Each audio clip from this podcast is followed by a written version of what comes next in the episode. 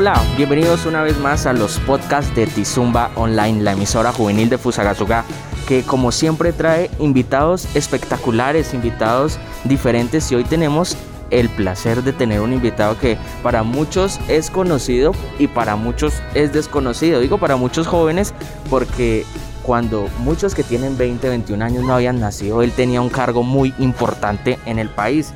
Les estoy hablando del expresidente Ernesto Samper, quien hoy está de visita en Fusagasugá y que me he enterado antes de iniciar que él es muy cercano a la ciudad Jardín de Colombia, pero que no sea yo el que les cuente, sino que sea él. Así que, expresidente, bienvenido a los micrófonos de la emisora juvenil de Fusagasugá. Bueno, un cordial saludo en primer lugar a todos los, los jóvenes de Fusagasugá.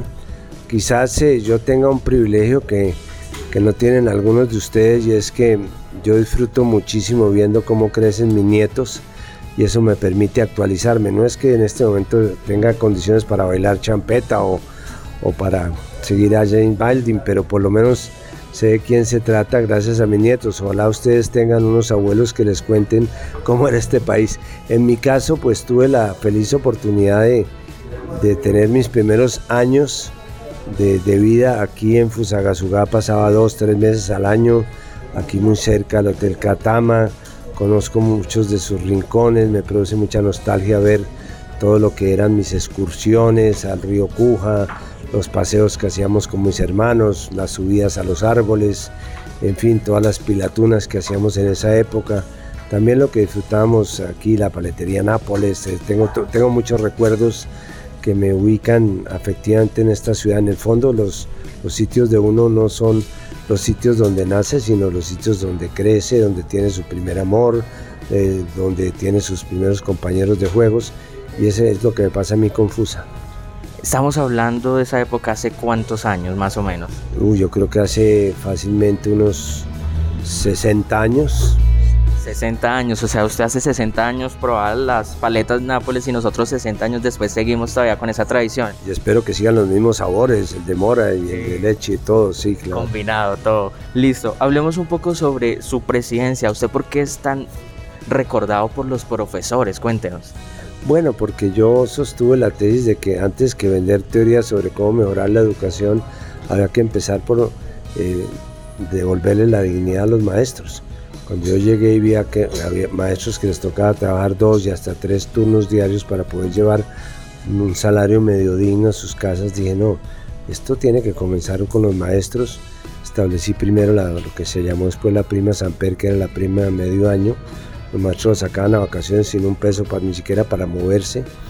Mm, después hicimos una nivelación salarial, centros de bienestar, eh, no, no, no un estatuto eh, disciplinario contra los maestros, sino darles la posibilidad de su actualización, de su mejoramiento, es decir, que esto no fuera las malas, sino las buenas. Y yo creo que en eso me inspiró mi madre, Elena Pisano Samper, que durante 40 años la vi levantarse antes de que saliera el sol, nosotros éramos cinco hermanos, pues arreglarnos y luego salía a dictar sus clases de literatura, de castellano en el colegio y hasta, hasta el último día de su vida ella siempre fue una maestra no solamente en su colegio, sino también en su casa. Listo, entonces por eso, vea, muchos no sabían la prima Samper, la recordada prima Samper para ellos, porque lo digo, tengo una profesora muy cercana de que desde las antiguas profesoras, no las actuales, ya dice, el expresidente yo, yo lo amo, dice yo lo amo y ahorita antes de llegar y empezar la entrevista lo veíamos reunidos con varios adultos y entre ellos muchos profesores, entonces el cariño sí es así como acá, como es acá en en todo el país. Yo creo que sí, y además porque es un cariño verdadero, como dice la canción. Yo no lo hice pretendiendo nada de ellos, simplemente, hice, simplemente como política pública consideré que mi política educativa debía empezar esencialmente por los maestros. Y, estaba muy complacido de que ha sido aquí presente en Fusagasugá que me vio nacer a la política, donde mi hijo Miguel, que hoy es aspirante al Senado, pues eh, haya renovado sus votos de compromiso con esta tesis. Tenemos lamentablemente en los últimos 20 años, desde que yo de la presidencia, eh, digamos, el salario de los maestros se volvió a colocar por debajo del, del promedio de los salarios públicos medianos, lo cual es una injusticia porque hemos debido mantener esta actualización. Espero entonces que alguien, mi hijo o quien sea, continúe esta política de que el maestro es primero. Expresidente, usted también hoy me enteré, me he enterado mucho sobre usted y su, cercanía a Fusagasuga, que inició acá como su, carrera política, o sea, usted tiene recuerdos de acá, de pronto no sé, recuerda que a alguien que es un emblema para los fusagasugueños, le puedo preguntar por, digamos, por Leonor Serrano de Camargo y sabe quién es. No, no recordaría yo a Fusagasuga por Leonor Camargo, eh, pero sí la recordaré, sí recordaría a Fusagasugá por su gente normal, por la gente que, que hizo posible que esta ciudad creciera. Recuerdo con mucho cariño a Hernán Díaz Villalba, por ejemplo, que llegó a ser procurador. Recuerdo con, muchísimo cariño a William García, que fue un, excelente vocero de los intereses de, de Fusagasugá en mi gobierno. Es decir, hay mucha gente con la cual se puede tener un buen recuerdo de, de Fusagasugá y por supuesto la gente que me hizo amable esta primera infancia, muchos personajes, algunos de ellos que ya fallecieron, pero que de alguna manera representaron una infancia feliz. Expresidente, usted como esa figura también de expresidente, ¿qué, ¿cuál piensa que debe ser el papel de los exmandatarios cuando dejan la Casa de Nariño? Vemos unos que son más adentrados en la política, que siguen ahí y otros que se alejan, como en su caso, que usted no es como tan visible en medios de comunicación. ¿Cuál es el papel que deben jugar para usted?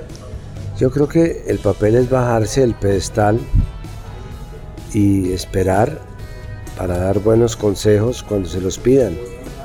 Pero creo que el papel de los expresidentes no es quedarse poniéndole zancadillas a los que están tratando de llegar, sino despejarles el camino y, también el papel de los que están, son elegidos es tener en cuenta que la experiencia que tiene uno como jefe de Estado puede ser valiosa en ciertas materias, como por ejemplo en temas de políticas sociales, en temas de relaciones internacionales o en temas de orden público.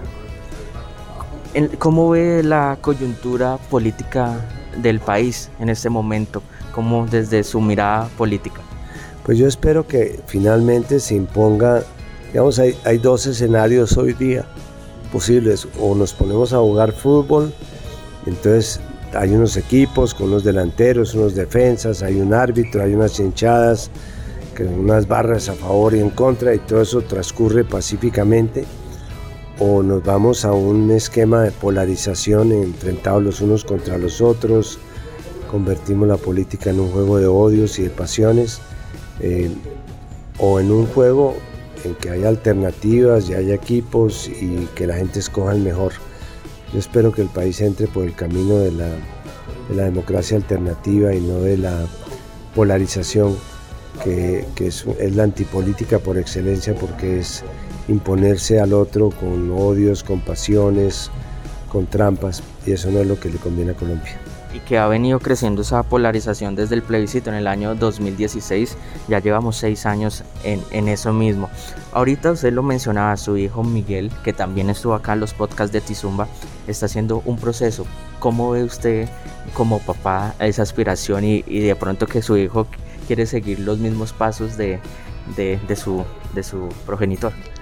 Bueno, como padre, pues obviamente siento el, orgullo que siente cualquier padre de ver a su hijo progresando o, saliendo adelante. En mi caso, además ese orgullo se refuerza como expresidente porque está de alguna manera vendiendo, entre comillas, la línea social que fue la que me animó durante el gobierno, pero no una, una repetición o un clonamiento sino está buscando cuál es en este momento, cuál es el mensaje social.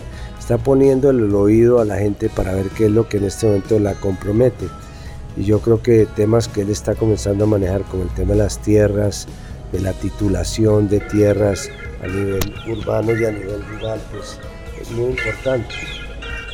Listo, entonces ahí, ahí está un poco, porque sí, él, él, ha estado en diferentes cargos y esos cargos eh, ha trabajado mucho con las víctimas y, esa, y el día que hicimos el podcast, él nos contaba en restitución de tierras y demás. Entonces, digamos, ese, ese camino social es el que lo hace a usted sentir orgulloso. ¿usted qué siente cuando de pronto dicen que él es de los mismos, digamos, como de las familias de todas las vidas, de los Lleras, de los Galán, entonces digamos que dicen que es un delfín, ¿usted le afecta eso como padre? Bueno, el, problema, eh, el problema no es que sea delfín, porque yo creo que del, todo papá aspira a que su hijo sea un delfín. El buen ginecólogo aspira a que su hijo sea el mejor ginecólogo y el que está trabajando en temas agrícolas espera que su hijo lo reemplace en las tareas agrícolas. Entonces, pues no es raro que una persona que se ha criado como Miguel todo el día en la política, que ha estado junto al, padre en todos sus, digamos, episodios, pues quiera hacer política. Pues hay gente de mi familia que quisiera que no, no nos volviéramos a meter en la política, pero es que eso no depende de uno, la política la lleva uno en el corazón, la lleva en las venas. Y lo que pasa es que hay que llevar la buena política, no la mala política. Y yo espero que Miguel sea un buen político, es decir, que le ofrezca soluciones a la gente, que, sea transparente en su acción, que sea una persona honesta, que, entienda que el, problema de cada persona es su problema y que esos problemas son sus tragedias personales y que hay que oír a la gente y ayudarla que es un poco la enseñanza. Si, si esto que hace Miguel resulta de la enseñanza que le di, pues me siento como papá más que satisfecho, pero no quiero que la gente vote por lo que yo hice, sino por lo que Miguel puede hacer.